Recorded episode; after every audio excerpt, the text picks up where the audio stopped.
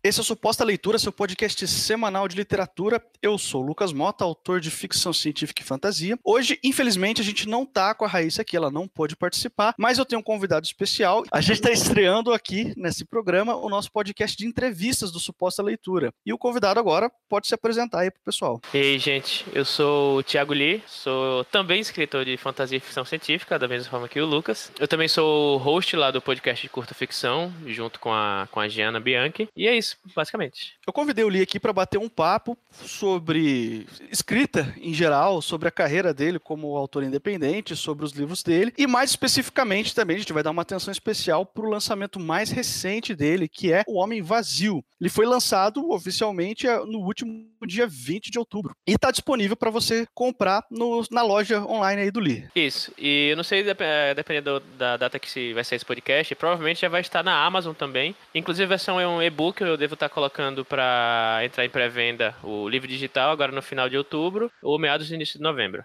Se você, por um acaso, escreve também, tanto eu quanto a Raíssa, que não está aqui hoje, podemos te ajudar. Eu presto o serviço de leitura crítica e a Raíssa presta todo o resto, edição, revisão e copydesk. Os nossos links vão estar tá aí na descrição. Hoje a gente tem um recado também especial, porque no próximo dia 26, é uma sexta-feira, eu vou estar tá na Biblioteca Pública do Paraná às duas da tarde para um bate-papo. A entrada é gratuita. Vamos estar tá conversando sobre distopia e realismo. Eu vou estar falando sobre o meu livro mais recente, que é O Boas Meninas Não Fazem Perguntas, uma distopia que fala muito sobre a discriminação contra as mulheres e a violência de gênero e etc.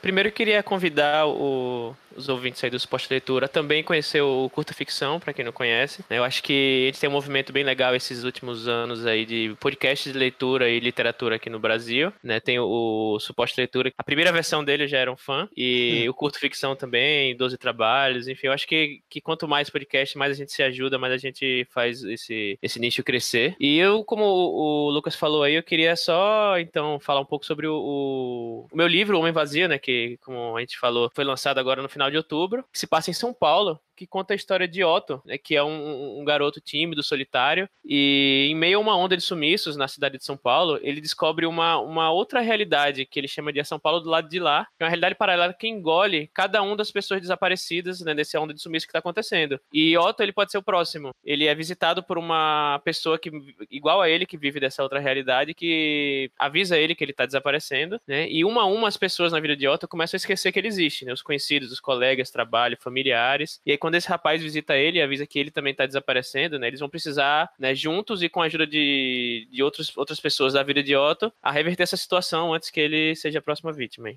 Vai ter os links para você conseguir tanto a edição física quanto o digital do, desse novo livro aí do Lip, aí na descrição do podcast.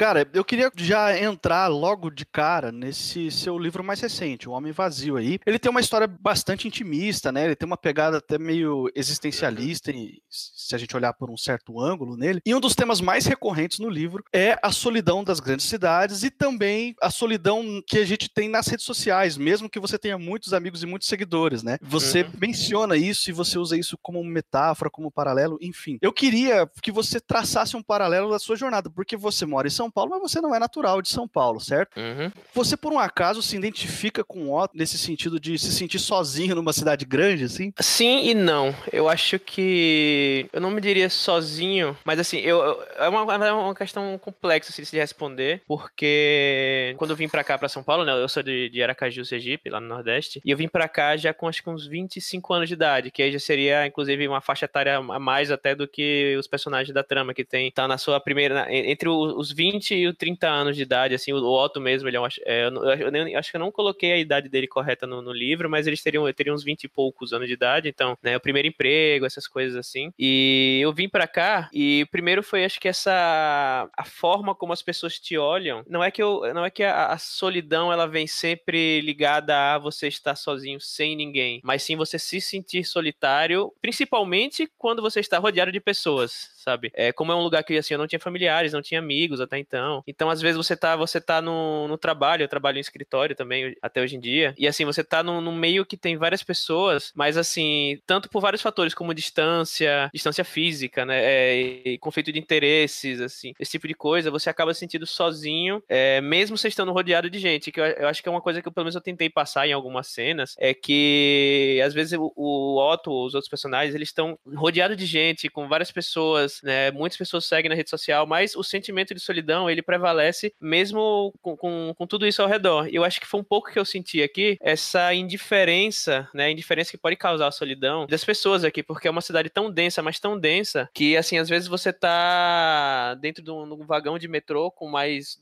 200 pessoas e acontece alguma coisa com a pessoa do lado, mas, assim, ela tá tão longe da sua realidade que você não faz nada, então tem um pouco disso também. Como eu vim na cidade menor, não chega a ser uma cidade pequena, né, é, ainda é um capital de estado, mas, assim, como de certa forma as pessoas se conhecem no geral, ou então elas vêm do mesmo, mesmo bairro, estão sempre nos mesmos locais, você acaba tendo uma empatia passiva, assim, não sei nem se existe essa expressão, empatia passiva. As pessoas são mais cordiais umas com as outras, as pessoas dão mais atenção às outras, e você, mesmo você não conhecendo, você não estando rodeado de pessoas, você se sente menos solitário, menos sozinho. Eu acho que foi um grande baque que eu senti aqui em São Paulo, apesar de que, assim, São Paulo é uma cidade que eu amo, adoro, moro aqui desde, desde então, e, assim, dificilmente eu trocaria ela no curto prazo, assim, por outra cidade do, do país, a não ser que, claro, né, com o tempo e tal, mas eu acho que você tem que, é uma cidade muito difícil, você tem que aprender a lidar com ela, e é uma cidade muito, ao mesmo tempo que ela é ingrata, ela te proporciona muitas coisas. Eu acho que essa, essa mistura de, de sentimentos e essa, essa dualidade, essa. Como é que eu falo? Sentimentos, sentimentos é, que são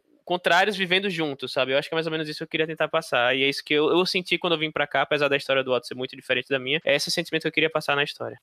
Durante a semana eu coloquei lá no meu Twitter, avisando que eu ia fazer essa gravação, essa entrevista aqui com o Lee, perguntando se, se alguém. avisando se alguém tinha alguma pergunta para mandar pra gente. O Lee também fez a postagem no Instagram dele. E nós recebemos três perguntas aqui. A primeira pergunta é a do Vitor Limeira. Ele quer saber quanto tempo levou desde a concepção da ideia até a finalização da história. Bom, eu comecei a escrever os primeiros cap... os primeiros rascunhos, os primeiros capítulos em no, acho que no início de 2016, né, mas eram inclusive é um, não vou não vou demorar muito nesse assunto, mas é até uma uma história curiosa, porque eu, em 2016 eu comecei a fazer uma, alguns rascunhos. Eu tava, inclusive, eu tava, eu tava lendo muito Murakami e eu tava nisso, cara, quero escrever algo um pouco existencialista, assim, um pouco cotidiano, sabe? E aí eu escrevi um capítulo, achei que ficou excelente, escrevi o segundo, não ficou tão bom, o terceiro já não tinha nada a ver com Murakami, porque não, não dá para tentar imitar o cara. E aí escrevi uns três, quatro capítulos, deixei na gaveta. No final de 2016 surgiu a chance de publicar uma, uma história, e aí eu não vou entrar muito em detalhe, acabou que não deu certo essa publicação. E aí eu tava escrevendo uma outra outra história, que era a história da, da Ana, que é a outra protagonista do, do livro. E a, a história da Ana não, não tinha nada a ver com essa primeira história que eu tinha começado a escrever. E aí eu tinha escrito a, a metade da história dela, não deu certo a publicação que eu, ia, que eu ia fazer. E aí eu fiquei com essa, essa meia história de um lado, esse início de história do outro. E aí eu comecei a juntar algumas outras ideias. E aí em 2017 eu comecei a escrever realmente, decidi juntar as duas coisas, comecei a escrever. E aí me inscrevi no edital que, que, no qual eu passei, que eu fui selecionado. No final do ano passado, no final de 2017, foi que eu fui selecionado selecionado, eu tinha aproximadamente umas 50 páginas, e aí fui selecionado e falou: você tem um ano para lançar esse livro. Ou seja, um ano para lançar o livro significa, tipo,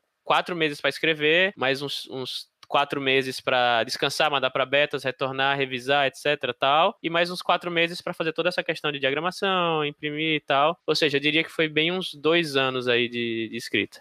Mais uma pergunta aqui do Marvin Mota. Qual uhum. foi a parte mais difícil do processo de escrita desse livro? E eu já vou emendar na pergunta do Gabriel Stankiewicz também, que eu acho que tem um pouco a ver. Se, e ele pergunta, ele quer saber se você teve algum bloqueio durante a escrita. E no seu caso, como você tinha um prazo para entregar, se surgiu o bloqueio, você deve ter passado um apuro, né?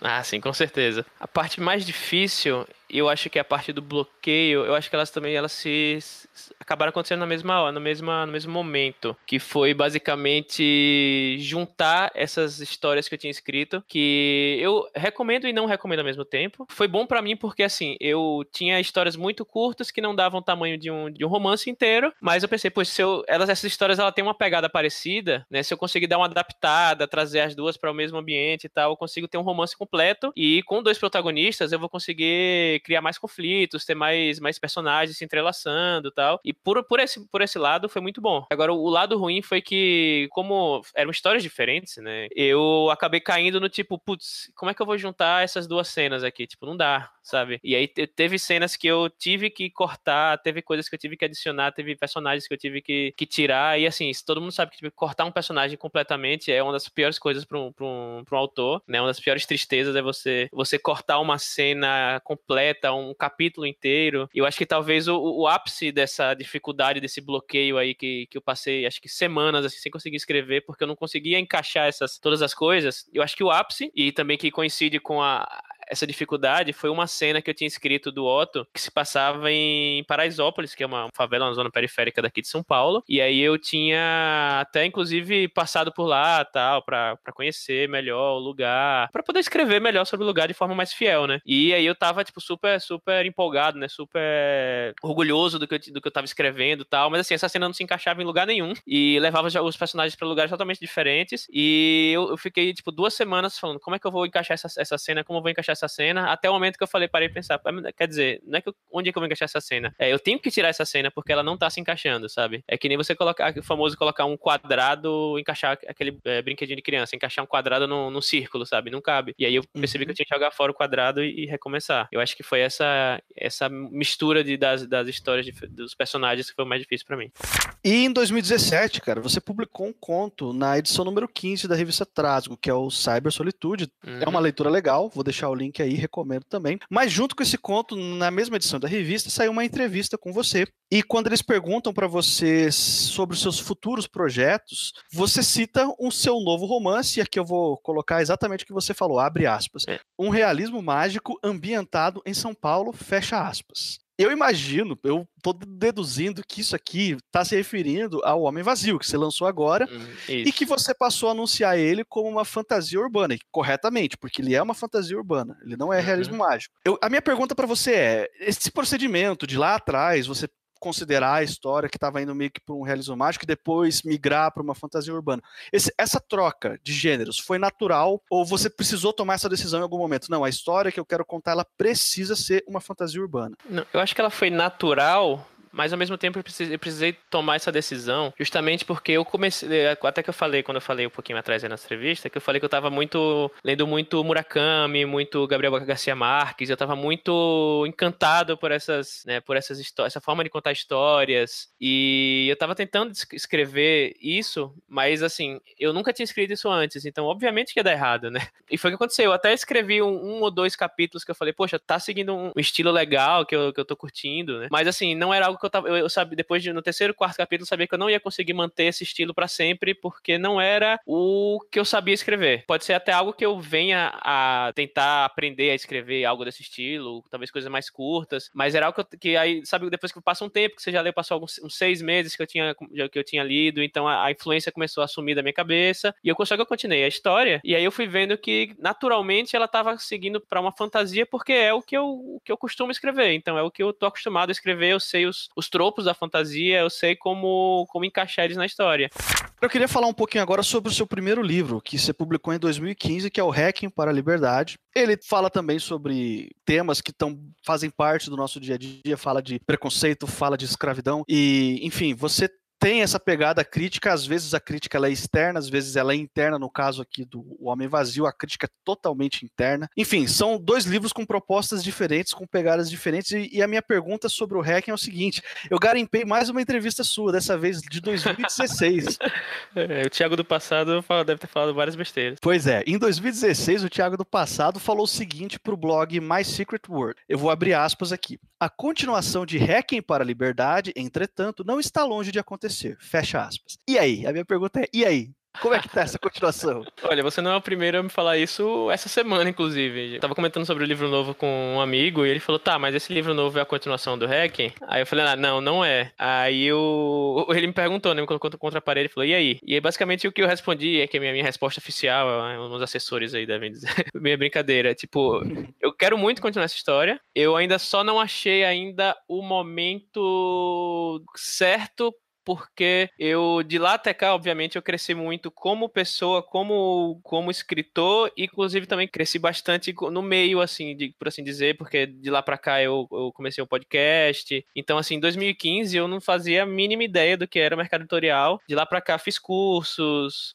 abri, eu conheci muita gente, fui em eventos, e aí agora eu posso, eu posso dizer que, assim, eu construí pelo menos um, uma gota d'água, assim, no meio do mar. Eu sou ali, pelo menos, antes eu não era nada, eu era, só tava, tipo, olhando pro, pro mar, agora eu sou uma gota d'água ali no mar. Então, assim, eu, por exemplo, se eu postar, falar no podcast hoje que eu vou lançar um livro, pelo menos umas três, quatro pessoas vão, vão, vão mandar um comentário e falar, poxa, quero ler. Enquanto isso, em 2015, vinha, tipo, só vinha minha mãe falar que eu que, que queria ler. Agora tem pelo menos uma, é, pelo menos agora tem umas cinco pessoas ali que falam, poxa, quero ler. E aí eu falei, putz, será que vale a pena, nesse momento, momento eu fazer uma continuação para um livro que lá atrás, tipo, nem todo mundo leu, que talvez fosse um livro que se eu der uma, uma revisadinha eu consigo melhorar algumas coisas tal. Eu falei, não, quero, quero fazer algo do zero, que é para dizer, poxa, isso aqui é o, melhor que eu consigo fazer hoje em dia. E aí talvez um, um, próximo passo, quem sabe não, não seja já o próximo livro, eu possa falar, não, eu vou pegar isso que eu fiz atrás, vou dar uma, uma recalchutada, não vou mudar a história, obviamente, vou dar uma recalchutada, né, tentar fazer uma coisa um pouco mais profissional com o conhecimento que eu adquiri e já talvez já emendar, quem sabe, numa, numa continuação. Eu acho que essa seria uma, uma estratégia um pouco, um, pelo menos um pouco a estratégia mais que eu tô, tô pensando. Eu queria dar um passo para trás, fazer alguma outra coisa, montar uma base para depois, quem, quem sabe, fazer uma continuação do hack. Ou seja, a sua posição oficial é não está descartada essa possibilidade. Correto.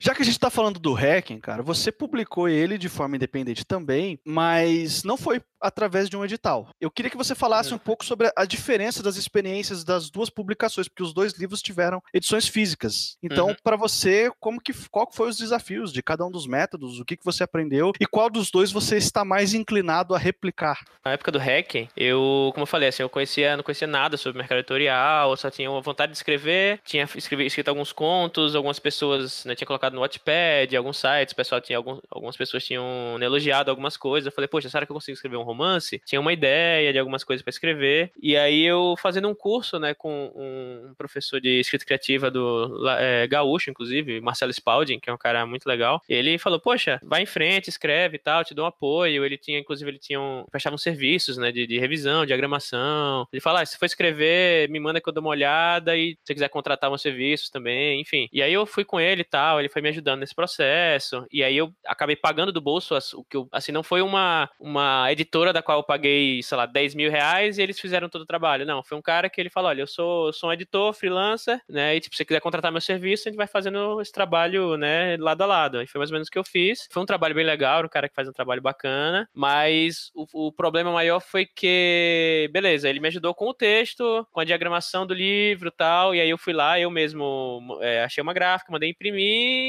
e aí? Eu tenho agora algumas centenas de livros na, na, é, em caixas aqui na minha sala, o que, é que eu faço com isso agora? E aí, tipo, é esse, essa, essa realização, assim, que foi tipo, putz, e agora, né? E aí, tipo, eu fui atrás, comecei a ir em eventos, fiz um blog, comecei a coisa, postar coisas na internet, né? Comecei a fazer amizades, aí em grupos. Esse trabalho de formiguinha foi que me, acabou me trazendo, né, mais pra, pra onde eu tô agora, que, tipo, eu já tenho um, um certo know-how, assim, do, do que eu tô fazendo. E aí, agora, como invasio, quando eu, eu fui selecionado nesse edital, né, a o patrocínio vem da prefeitura, né? Eles, eles veem seu cronograma, eles te dão dinheiro, tá, tá aqui. Com esse dinheiro você pode agora fazer seu livro. Claro que tem as contas partidas, né? Eu tenho que é, colocar livros em biblioteca, é, nas bibliotecas de São Paulo. O lançamento do livro tem que ser em bibliotecas públicas. Todo o material de divulgação eu tenho que falar. Inclusive, eu já vou, já vou até falar aqui, né? Que o livro foi, foi feito, né? Pelo, no primeiro edital de publicação de livro da Secretaria de Cultura Municipal de, da cidade de São Paulo. Tem toda a contrapartida, ou seja, eles não me dão o dinheiro. Eles estão investindo dinheiro para que eu possa devolver em contrapartidas para a prefeitura. E nesse caso eu tinha duas opções. Uma que era fazer tudo por minha conta, com esse dinheiro que eles, que eles me, me investiram, ou poderia chegar para uma editora e falar: olha, editora, tô com essa grana aqui, toma aí e faz para mim. Tá aqui o texto, revisa, imprime e faz tudo. E inclusive fui atrás de algumas editoras, algumas até se interessaram tal, por motivos ou outros que eu não vou entrar no detalhe aqui. Assim, se alguém quiser saber alguma coisa mais, pode vir me procurar, mas assim, eu não vou citar nomes nem nada. Algumas iniciativas não deram certo, algumas por questão de cronograma, algumas por questão de afinidade qualidade editorial, do, do, do, do gênero do texto, etc. E aí, quando eu vi que estava tipo, chegando muito próximo do prazo, né, o meu, meu prazo final, até, até final de novembro eu tenho que entregar um relatório final para a prefeitura com tudo que eu fiz, deixei de fazer. E aí, quando ia chegando mais próximo do, do da data, eu falei, putz, não vai não dá tempo mais de eu, de eu, procurar uma editora, né? E eu falei, ah, vou fazer tudo de novo por minha conta. Só que aí, tipo, eu já tinha feito um curso de profissionalização em editoração, então eu sabia mais coisas do que eu sabia antes. Sabia como fazer, pelo menos como fazer uma, uma versão física de mais qualidade, né? O que procurar, o que, o, que tipo de profissional procurar, qual tipo de profissional evitar, esse tipo de coisa. E aí eu fui atrás de profissionais que eu, que eu confiava, né? Que eu confio para fazer é, capa, ilustrações, diagramação, revisão, copy desk, leitura crítica, todo esse tipo de coisa. E esse conhecimento eu não tinha, né, há três anos atrás, que agora, agora eu tenho. E aí, agora eu olhando, tô com um livro aqui na minha frente, né, a versão, a versão impressa, eu consigo ver, tipo, se eu colocar o, o Hacking e o Homem Vazio lado ao lado, você vê claramente a diferença de qualidade. Eu recomendo, sim, é, lançar independente, quem, quem, quem tiver interesse em fazer publicações independentes, mas eu recomendo, antes de você começar, você se instruir ou até procurar algum editor freelancer que te ajude nesse processo. Então eu vou uhum. partir para a pergunta final. Cara, você fundou o Pacotão Literário junto com a Jana Pebianchi. Para quem não sabe, para quem nunca ouviu falar disso, eu vou explicar rapidinho. É basicamente um, vários livros, em geral, a maioria vendidos no formato de e-book, você vende junto. Em um pacote, a pessoa paga o tanto que ela quiser e recebe uma porção de e-books de vários autores independentes, todos de uma vez, para conhecer um monte de coisa nova, um monte de coisa diferente. Passando, é, é claro, pelo crivo do pacotão, tem uma curadoria, não é qualquer coisa que entra, tem uma certa qualidade que o pessoal busca para colocar ali dentro. Teve algumas edições do Pacotão Literário, eu participei de uma delas, com o meu primeiro livro, mas já faz um tempo que não tem mais Pacotão Literário. Então a minha pergunta é: morreu ou não morreu? Vai voltar e quando vai voltar? Ótima pergunta. Eu até pensei alguma hora falar sobre isso, até porque você foi um dos participantes do, do Pacotão. Inclusive, acho que foi a a edição com mais, que mais fez sucesso foi a Fantasia contra a Distopia, se não me engano, não foi? Foi, exatamente. Isso. O Pacotão acho que foi em 2016 que ele. Foi 2016 que ele, que ele teve, acho que foi algum, alguns meses, né? É, funcionando. A gente parou né, justamente porque tomava muito tempo nosso. E assim, a gente tava. Tinha vezes que eu ia dormir 4 horas da manhã, é, editando o site, fazendo, anotando detalhes dos autores para poder colocar no site, poder fazer o pagamento, enfim. E aí a gente viu que, tipo, o podcast seria algo que daria até mais visibilidade pra gente e daria menos trabalho. Só que todo mundo sempre falava, ah, e o pacotão, e o pacotão tal. Informações confidenciais aí. No início do ano, uma pessoa aí do, do meu editorial, eu não vou falar o nome porque eu não sei nem se eu posso, veio falar com a gente, comigo e a Jana, chamou um grupo lá no Telegram, falou, tenho interesse em continuar o pacotão. E a gente falou, ah, maravilha né? Tipo, alguém com conhecimento em marketing, conhecimento em coisas que, tipo, eu, eu, sou, eu não sei, eu sei nada de marketing, né? Então, uhum. tipo, a pessoa veio, tipo, olha, fez até, a gente até ficou assustado, porque a pessoa falou, fez uns cálculos, né? De, tipo, ah, perguntaram, ah, quantos, quanto vocês, quantos vocês vendiam por pacotão, qual era o ticket médio, né, que vocês vendiam tal. A gente fez todo, aí a pessoa, a gente mandou esses dados todos, né, para as pessoas, e dois dias depois ela voltou com um estudo de caso sobre, tipo, quanto a gente, ah, vocês erraram nisso e nisso, vocês deveriam, a porcentagem que vocês deveriam cobrar era tal, pô, e, e, e o ganho esperado em um ano que vocês consigam pegar o retorno de volta. Tipo, tudo a gente falou, caraca, mas tipo, eu não sei nada disso, assim. Eu só coloquei, eu chutei um valor lá, 25% e beleza, sabe? E aí eu falei, ah, deve ser por isso que não foi pra frente. Eu falei, é, deve ser mesmo, sabe? E aí a pessoa veio, fez um, fez um estudo com a gente e tal. Tá, tá meio que em pausa, né? Até porque, tipo, cada um tá com suas coisas pessoais. Aí eu tô com o lançamento do livro, a Jana começou a fazer a revista Mafagafo. Mas a gente tá com o grupo lá aberto ainda, né? Com, só esperando o momento certo é, pra gente tentar trazer isso de volta. Inclusive, uma das nossas ideias era. A gente está pensando em próximo ano fazer um financiamento coletivo do curta ficção. E uma das ideias era integrar esse financiamento coletivo com o pacote literário. Como a gente vai fazer isso, ainda a gente não sabe. Se é a partir de, de tanto por mês você recebe de todos os e-books, os e-books no seu e-mail. A gente não sabe como vai fazer isso ainda, mas é a ideia atual. Então não posso dizer datas. É assim como o Requiem do Requiem 2 não, não tem datas, mas não morreu. Estamos chegando aqui no final desse, de, desse podcast. Li, suas considerações finais? É, primeiro eu queria agradecer, né, obrigado pela, por, por me chamar, por ter essa ideia aí do, da entrevista. A Raíssa também, apesar de não, não estar aqui, agradecer ela, porque vocês fazem um, um trabalho legal aí com suposta leitura. É convidar os ouvintes aí também aí a ouvir o Curta Ficção e leiam Boas Meninas e leiam O Homem Vazio. E é isso, obrigado a, a todo mundo aí. Na descrição da postagem está disponível o nosso feed, você pode assinar no agregador da sua preferência, caso você ainda não seja um assinante do nosso feed, é gratuito, ok? Estamos disponíveis também lá no Spotify, fica bem mais fácil para muita gente. Se você gosta do, Spotify, você prefere ouvir podcast por lá, você pode simplesmente fazer uma busca por suposta leitura, você vai encontrar a gente lá. Eu sou o Lucas Mota, esse aqui foi o Suposta Leitura. Até semana que vem.